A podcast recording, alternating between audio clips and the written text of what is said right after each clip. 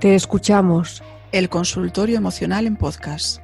Con Bea Álvarez de beaalvarez.com y Pilar Soro de pasesenergéticos.com. Aprende sobre regulación de emociones, autoestima, comer emocional, atención plena y sobre aquello que nos pidas. Conócete mejor. Queremos ayudarte a mejorar tu bienestar físico y anímico a través de estas charlas y la práctica cotidiana de movimientos, respiraciones y meditaciones guiadas. Un podcast en el que la protagonista y el protagonista eres tú.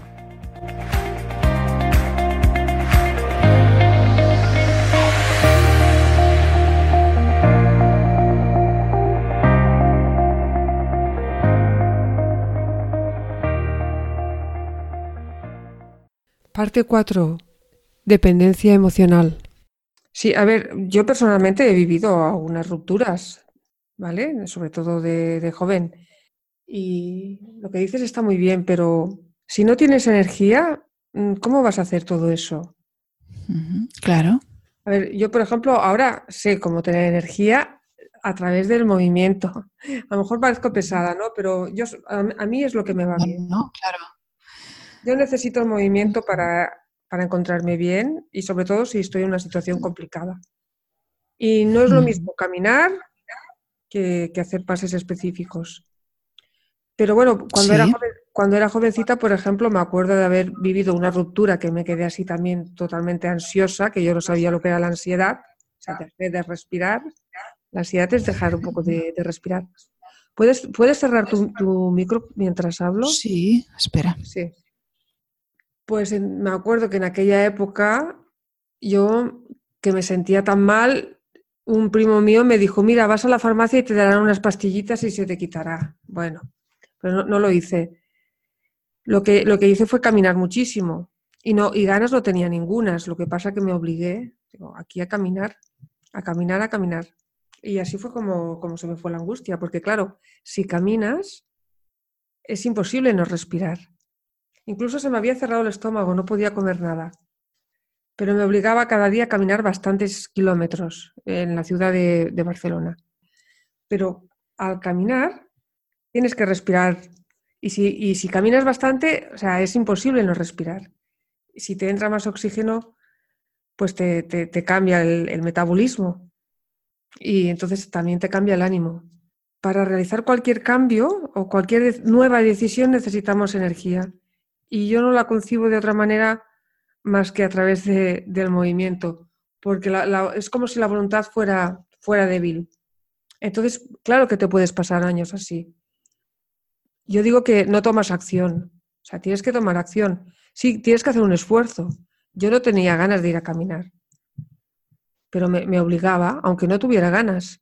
En otra ocasión también, mm, para mí me ayuda mucho el contacto con la naturaleza. O sea, ¿qué hace todo esto? Hace que, lo, que yo, lo que yo me digo a mí misma cambie. O sea, no estoy todo el tiempo pensando en, en, esa persona, en lo que me ha hecho, lo que me ha dicho. Eh, no estoy en el pasado pensando, recordando lo bien que vivía. Al tener otro contexto, que en, mi caso la naturaleza me ayuda mucho, me encuentro bien, o también buscando otras relaciones de amistad, no quiero decir otra pareja, sino teniendo contacto con, amigos, con amistades, saliendo con ellas, distrayéndome, sí, distrayéndome, ¿no? Para que pare mi diálogo interno, porque estamos mal, porque estamos todo el tiempo ahí pensando en el pasado, eh, en el futuro, y entonces eso es lo que hay que cambiar, ¿no? lo que nos decimos a nosotras mismas y el diálogo interno. sí, efectivamente. Es, una cuestión de diálogo interno mucho de lo que de lo que hay en, esta, en este tema de la dependencia emocional. Y efectivamente, por supuesto hay que tener energía que, como tú dices, puede venir de muchas fuentes, de los pases energéticos, del ejercicio, del contacto con la naturaleza. Y todo esto es amor a uno mismo, todo esto es darte amor. Es, me encuentro mal, voy a salir a caminar, voy a hacer algo por mí, voy a dar apoyo. Y todo esto incrementa la energía y, una fuente de energía muy importante es esa, es el poder darte amor a ti misma. Y por supuesto, lo que hacemos con nuestro cuerpo. nos da energía, efectivamente. Pero es lo que tú dices, es verdad, es que es, darte amor, o sea, estar por ti, cuidarte. Sí, sí, sí. Tienes que poner tu atención en, hacer algo por ti. Es que yo creo que si estuviera muy desesperada, podría hacer. Yo, yo que sé, me haría un, viaje. Claro. Cambiaría de ambiente totalmente, ¿no? Efectivamente. Me iría, me iría al África, me iría al África a ayudar a, a, los niños que pasan hambre o haría alguna cosa para no estar pensando en mí. Sí, eso es como una, una manifestación extrema de lo que yo he dicho, nueva vida, que es necesario desvincularse un poco de la vida anterior porque si no sigues ahí. O sea, esa persona sigue ahí, es como si siguiera ahí. Entonces, salir a otros ambientes, puedes irte a África o puedes quedarte en tu barrio, pero, pero haciendo otras cosas, ¿no? Sí, pero hay que poner, ¿eh? hay que poner energía. Y además que todo esto se relaciona con lo que yo iba a contar ahora a continuación, que es ir a la base de todo este problema, que es la autoestima, que por eso hay miedo. ¿eh? Yo he hablado del miedo al rechazo, al abandono. Si hay miedo al rechazo, al abandono, es porque yo no tengo suficiente amor por mí misma o el amor que yo necesito. Entonces tengo miedo a que no me lo den los demás, por lo tanto, a que me abandonen o me rechacen incluso queriéndonos, podemos tener miedo, ¿no? A que los demás nos abandonen, pero no es terror. Es que en dependencia lo que hay es un terror que incluso es muy inconsciente, pero está ahí. Entonces, vamos a ver un poco, si te parece, Pilar, cómo podemos darnos ese amor que necesitamos, teniendo muy en cuenta que en base a todo esto que hemos estado aquí exponiendo tú y yo, de decir, pues si hay una ruptura y lo estoy pasando fatal y no hago más que darle vueltas, si yo ya digo, pues venga, salgo, camino, me voy a la naturaleza, hago pases energéticos, decido que no le llamo más. Me doy ánimos en esos momentos de angustia y me digo que yo puedo. Me escribo una carta, desidealizo a la otra persona, me hago un plan de emergencia. Con todo eso, yo ya me estoy dando autoestima. Ese es un inicio ya de estar conmigo, de mi parte, de estarme queriendo, poniendo como un poco de orgullo y un poco de decir yo valgo. Y como yo valgo, pues me voy a quitar de algo que me está haciendo daño, que es esta otra persona, y me voy a cuidar y yo puedo hacerlo. Ahí ya tenemos un inicio de que la persona se está dando amor y se está valorando. Tomárselo como, como un desafío. Exacto. en vez de, un, problema, en vez de un problema, es un desafío. A ver cómo salgo de esta. Es que es muy desafiante, además. Y con cariño, y con mucho cariño. Sí, con cariño, con, ponerte un poco ahí, como crecerte un poco y decir, venga, que yo estoy aquí, yo voy a poder con esto. Y lo voy a hacer por mí porque me lo merezco y porque lo valgo. Tiene que ser un poco esa actitud, porque es que realmente muy... Eh, es que realmente para alguien que no lo ha pasado le puede resultar incomprensible. Pero es que hay mucha angustia, mucho pánico, mucho miedo. Realmente se pasa muy mal. Entonces hay que poner una actitud fuerte como un primer paso de decir, yo voy a salir de esto. Mira, y otra cosa, permíteme que te diga, al menos a mí me ayuda, que no, vamos a vivir eternamente. a mí esto me, hace tener los pies más en la tierra, tener la conciencia de la muerte. Es que a lo mejor me muero la semana que viene y no quiero estar, ¿por qué tengo que estar mal? Tengo que estar bien, tengo que disfrutar de esta vida. O sea, es que estamos un tiempo limitado y tener esta conciencia te hace cambiar también tener esa conciencia te da el primer impulso para decir, venga, yo voy a hacer algo. Te, desde mi punto de vista, eh, te ayuda a dar el paso de responsabilizarte, porque a veces no cogemos la responsabilidad. Y es que la responsabilidad es propia. Nadie más eh, va a hacer esto por ti. Eh, también hay que tener mucha, mucha conciencia de que solo con la voluntad no se sale de esto.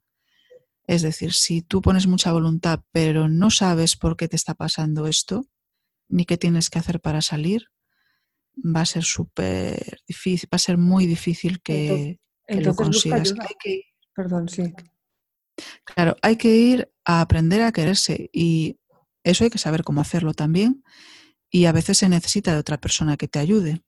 Seguro. Y todo, esto, todo esto hay que tenerlo en cuenta porque también podemos caer en la idea de que, bueno, solo con voluntad y muchas veces no es verdad. No, yo creo que en estos casos puedes buscar ayuda, claro que sí. Es que debes hacerlo. O sea, si llevas, un, si ves llevas un tiempo así, que ves que no sales y que has intentado cosas, tienes que buscar ayuda. Claro, igual que cuando tú tienes una enfermedad y tú no sabes cómo salir de ella, vas al médico. Y nadie nos planteamos que tenga de ser de otra manera, pero a veces con estos temas emocionales o psicológicos no, nos hacemos a la idea de que lo tenemos que hacer solos y muchas veces no es así. Necesitamos ayuda muchas veces con nuestros temas emocionales. Entonces, ¿cómo podemos hacer esto de aprender a querernos si eso es lo que, lo que nos falta, ¿no? Bueno, pues yo voy a dar aquí cuatro o cinco pautas eh, que yo creo que son importantes y que pueden ser muy útiles, por lo menos para empezar, ¿no? Bueno, pues la primera idea es el ser muy conscientes, que normalmente no lo somos, de que tenemos una relación con nosotros mismos, igual que tenemos una relación con un buen amigo o una buena amiga, con nosotros también la tenemos. Y es exactamente igual a la que se tiene con otra persona. Constantemente tenemos un diálogo interno, aunque no lo percibamos. Constantemente estamos haciendo cosas por nosotros o dejando de hacer cosas. Y además tenemos sentimientos y emociones hacia nosotros mismos. Claro, tú, si todo eso te lo imaginas como si lo hicieras con otra persona, te puedes dar cuenta de cómo te tratas, si te tratas bien o te tratas mal. Si un amigo viene y te cuenta eh, que ha suspendido un examen y te cuenta que no lo preparó muy bien, porque, bueno, pues no fue muy consciente o, bueno, pensó que le iba a salir bien, que no le hacía falta estudiar mucho y se dio cuenta de que se había equivocado y tú le dices, claro, es que eres un desastre, siempre haces lo mismo, ¿cómo se te ocurre? Bueno, pues si lo escuchamos así, no nos parece que sea de muy buen amigo, ¿no? Decirle estas cosas. Más bien le ayudaríamos a decir, bueno, ¿y qué te ocurrió para pensar esto? Tú que siempre preparas también los exámenes, ¿qué te ha ocurrido esta vez? A lo mejor ayudarle un poco, ¿no? A pensar en, en qué le ha pasado y, y de repente tu amigo te dice, pues mira, eh, la verdad es que era un, temario que para mí no es fácil y, me estoy dando cuenta de lo que, lo, que me ocurrió es que me daba miedo y lo fui evitando y mira, pues me ha ocurrido esto. Y entonces pues le ayudas a ver por qué le tienes miedo, qué puedes hacer, a lo mejor puedes buscar ayuda. Eso ya sí sería de buena amiga. Bueno, pues esto mismo puede que lo estemos haciendo con nosotros mismos, ¿no? El decirnos, es que siempre haces lo mismo, eres un desastre, ¿cómo se te ocurre?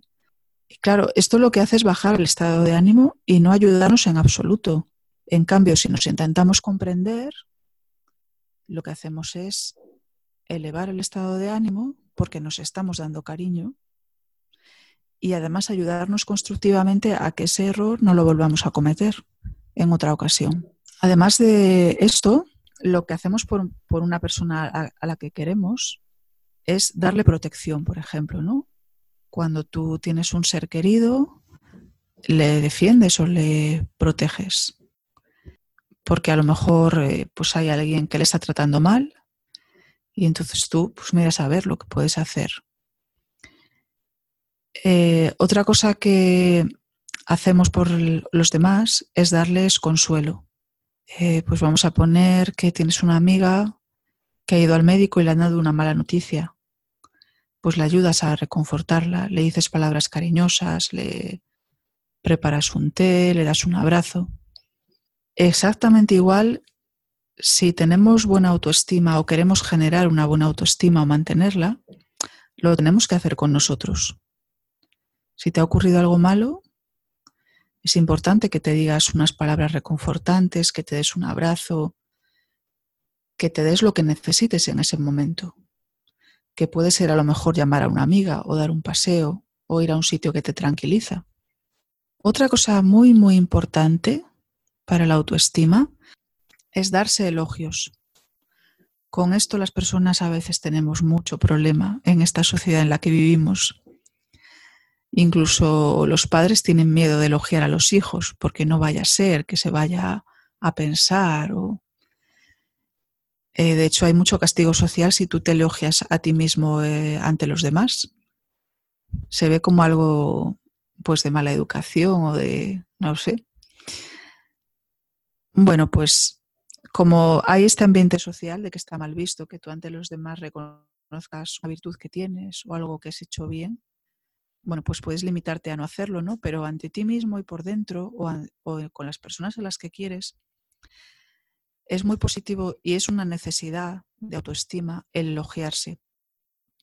Porque si no se genera una carencia muy importante y al final estamos buscando el reconocimiento fuera, sin pedirlo directamente, pero a base de hacer cosas para ver si consigo reconocimiento y que me admiren.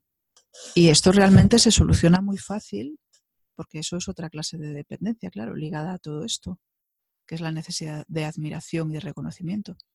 Pero yo puedo eh, solucionar esto dándome algo que yo necesito, que lo necesitamos todos, que es, si yo tengo una virtud, ¿por qué no me la voy a reconocer? Si yo hago algo bien un día, ¿por qué no me lo voy a reconocer y alegrarme de ello y compartirlo con las personas eh, que me quieren? a veces puede parecer que, que, esté prohibido. Sí, sí, sí. Tratarnos bien. Ah, efectivamente. Es como si estuviera mal y tratarse mal es normal y está bien. En cambio, lo contrario, no. no nos parece que cuando tenía que ser, que ser al revés. Tenemos que cambiar el hábito. Tenemos el hábito de la crítica, del juicio, ¿no?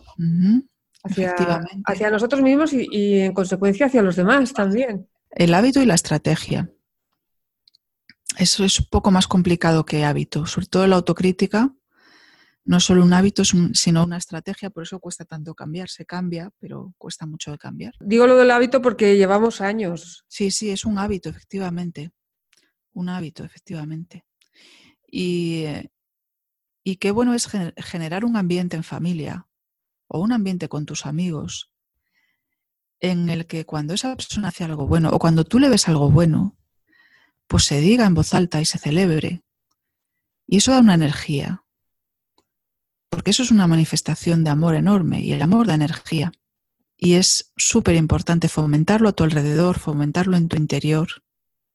Muy necesario, aunque esté socialmente mal visto, bueno, pues yo ya me preocupo de ver en qué ambientes, a lo mejor pues no lo digo, pero en mi interior y en mi alrededor, en mis ambientes más cercanos, es que eso todos lo van a agradecer a tu alrededor. El otro, día una compañera publicó en el Instagram una imagen que ponía, ojalá que nos diéramos más abrazos y nos dijéramos más te quiero, algo así, no me acuerdo, ¿no? Sí. En el trabajo, por ejemplo, ¿no? Claro. Hay más estrés, estrés tóxico, no el estrés bueno. Hay más estrés tóxico que, estas cosas. Y lo que tú dices, ¿no? Que el, amor cura, el amor, el amor libera. Y reduce mucho el estrés y reduce mucho la ansiedad.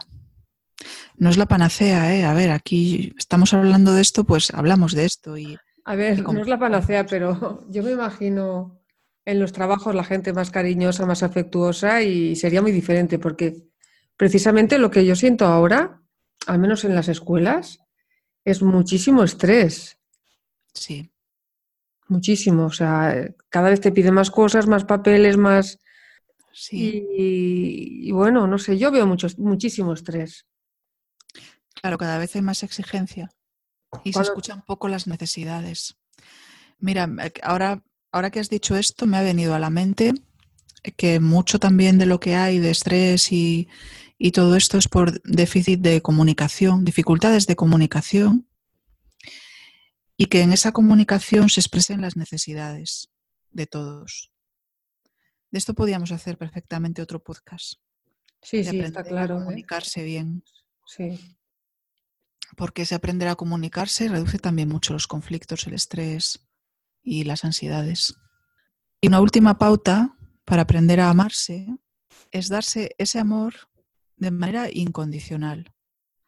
Hay mucho amor condicional en las familias, en la sociedad. Si sacas buenas notas, te miro, me pongo contenta, te presto atención, te doy afecto. Pero si sacas malas notas, me enfado, eh, te rechazo, te exijo que tienes que sacar buenas notas. Ese es un ejemplo de amor condicional. Amor incondicional no significa permitir a la otra persona o permitirte a ti mismo hacer cualquier cosa. Amor incondicional es si un día algo no te sale o si un día haces algo que no me gusta o si tienes alguna característica que me desagrada, te sigo tratando con cariño. Si cometes un error, te ayudo a ver qué ha pasado. Escucho a ver qué es lo que tú quieres. No te intento controlar y que hagas todo lo que yo quiero. Veo tus defectos con cariño, porque sé que es imposible. No hay nadie que no tenga defectos. Y si alguno te está causando muchos problemas, te ayudo a que hagas algún cambio o a paliar esos problemas que te da ese defecto.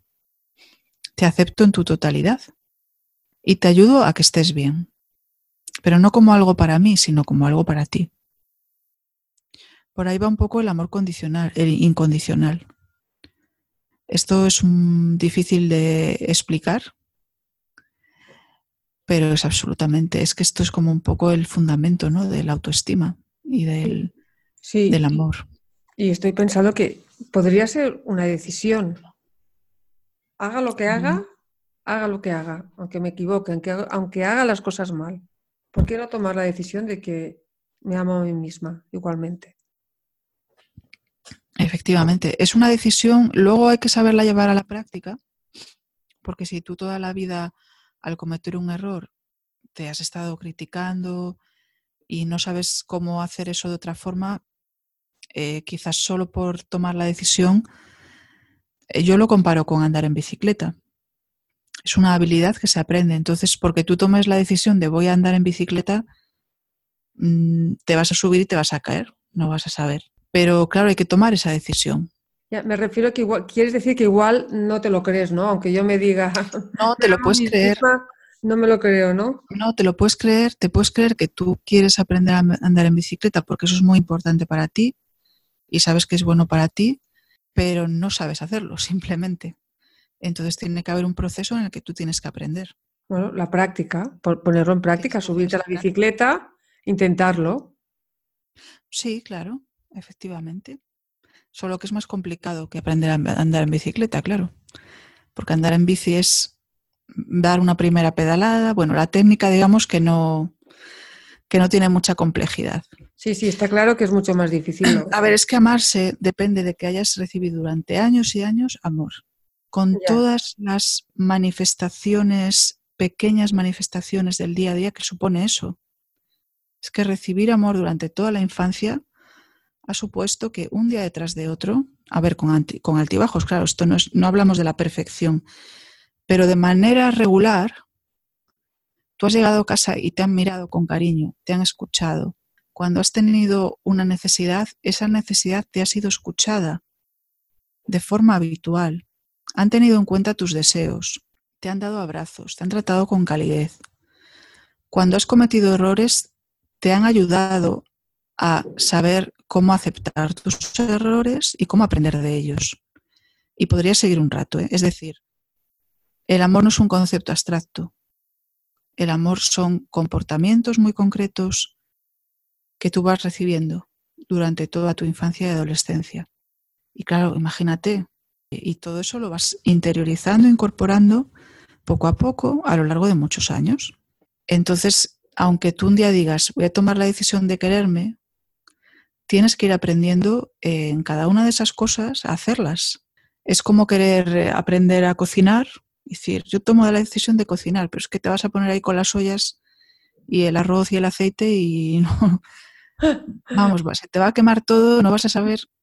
Una persona. no, no, no, no quiere decir que la haga sola, quiere decir que toma la decisión de, aprender y de quererme. Claro. Entonces voy a hacer cosas.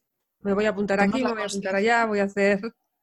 Tomas la conciencia de que necesitas eso, de, que, de que es importante para sentirte bien y de que vas a hacer el esfuerzo de hacerlo. Pero alguien, de algún lado, tienes que sacar cómo hacerlo pues me da igual que sea un libros o talleres o ir a una terapia o lo que sea.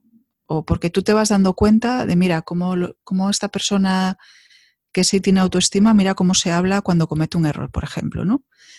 Y ir aprendiendo a lo mejor de otras personas que ves, pero que es un proceso de aprendizaje como puedes aprender cualquier otra habilidad compleja.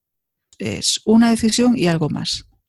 Vale, ¿quieres, decir que solo tomando esta decisión que te he dicho yo de decirme, de cambiar mi diálogo interno por otro y pues acordarme, acordarme. También, o sea, el diálogo interno es, una... ¿Qué? que no va a ser suficiente, claro.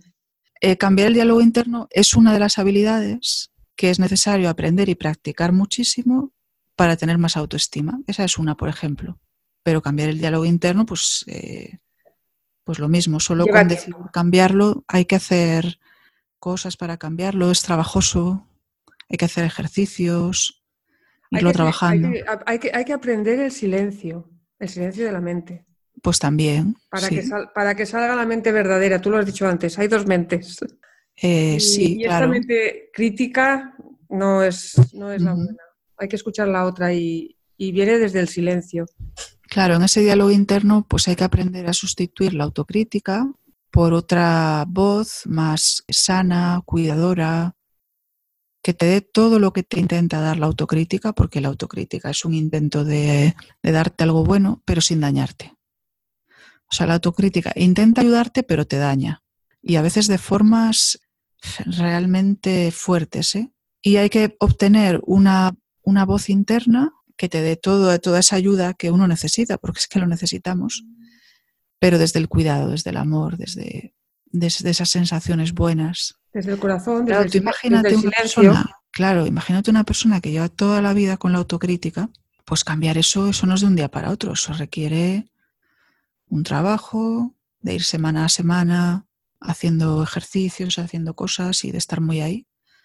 Pero vamos, que se hace. Requiere un entrenamiento, igual que, hay personas que van al gimnasio para hacer músculos, sí. esto es lo mismo. Claro, y, en, y, se puede hacer de muchas formas, como todo. Hay muchas vías para llegar a eso. Yo tengo como la solución para todo. sí. bueno. Es, el silencio. Sí. Para mí hay que acallar un poco la mente esta que te trae tantas tantos líos y tantas preocupaciones, etcétera. Claro. Entonces, desde el silencio, la actitud cambia. Y bueno, pues claro, lo, difícil es hacer el silencio, ¿no? Sí. Y sobre todo en estos momentos más críticos, que te hablan mucho más, ahí es cuando más necesitas hacer silencio, porque es que si no, no, no, sales, ¿no? O sea, yo pienso que la mente te engaña, entonces es difícil. Entonces, si consigues sentir el silencio desde tu cuerpo, lo ves todo diferente, interpretas diferente. El problema viene de la interpretación. Sí. Puedes vivir esa situación, pero la puedes interpretar de otra manera. Efectivamente. Y eso es lo que hay que conseguir y se puede hacer. Y tampoco es tan difícil, ¿eh? Quiero decir que sí que es algo que luego tienes que hacer porque es como también como una, una gimnasia pero que puedes ver las cosas de otra manera en un día, yo creo que se, que se puede. Ahora, claro, sí, al día siguiente lo puedes volver otra vez a ver igual. Por eso hay, que, realmente, persistir, hay que persistir. Sí, en mi forma de trabajarlo y eh, yo lo defino siempre como simple, pero difícil. Simple es muy simple. En un momento te das cuenta de, de lo que tienes que hacer. Pero luego es difícil porque hay que hacerlo y hacerlo, insistir y de esta manera y de esta otra, hasta que al final se, automatiza otro diálogo interno diferente y otra actitud hacia uno mismo. Lo que dice la neurociencia, que se hacen otras, otras conexiones. O sea, tú haces, empiezas a hacer otras conexiones, abriendo nuevos caminos. Sí, son caminos neuronales realmente. Sí. Si en algún momento tenemos la oportunidad de hacer un intensivo de un día de pases energético, te lo puedo demostrar esto. Sí. Solo un día, ¿eh? O sea, por la mañana tres horitas, dos horitas con pausa y a la tarde una o dos de, ejercicios en el suelo y, verás cómo cambia. Pues yo cuando pase, cuando pase esta locura mía en la que estoy ahora, de que estás que no, que no, vivo ahora, yo esto te lo voy a recordar, ¿eh? Sí, en cuanto yo tenga un poco de tiempo. Yo ahora tampoco puedo hacerlo, pero en cuanto pueda ya tengo muchas ganas de hacer cosas presenciales. Sí. Bueno, pues yo estas eran las pautas que yo quería dar, así un poco rápidas y un poco resumidas, de algunas cosas que podemos hacer para aprender a querernos. Pues muy bien. Ahora hay que ponerlas en práctica. Y con esto en principio y por ahora cerramos esta serie de podcasts sobre dependencia emocional aunque se podría hablar mucho más, claro que sí. Y si alguien nos vuelve a consultar, por supuesto, podemos seguir hablando del tema. Sí, seguiremos hablando seguro porque es como el, pilar, la base. Desde luego es un tema fundamental que muchas personas están ahí, con mucha dependencia, ya sea hacia la pareja, ya sea en general hacia los demás, de mucha necesidad de aprobación, de que no me rechacen. Sí, es un tema importante. Bueno, más, más me refería a la autoestima, ¿no? Y también, claro, ah, por supuesto, la autoestima no solo tiene esta manifestación.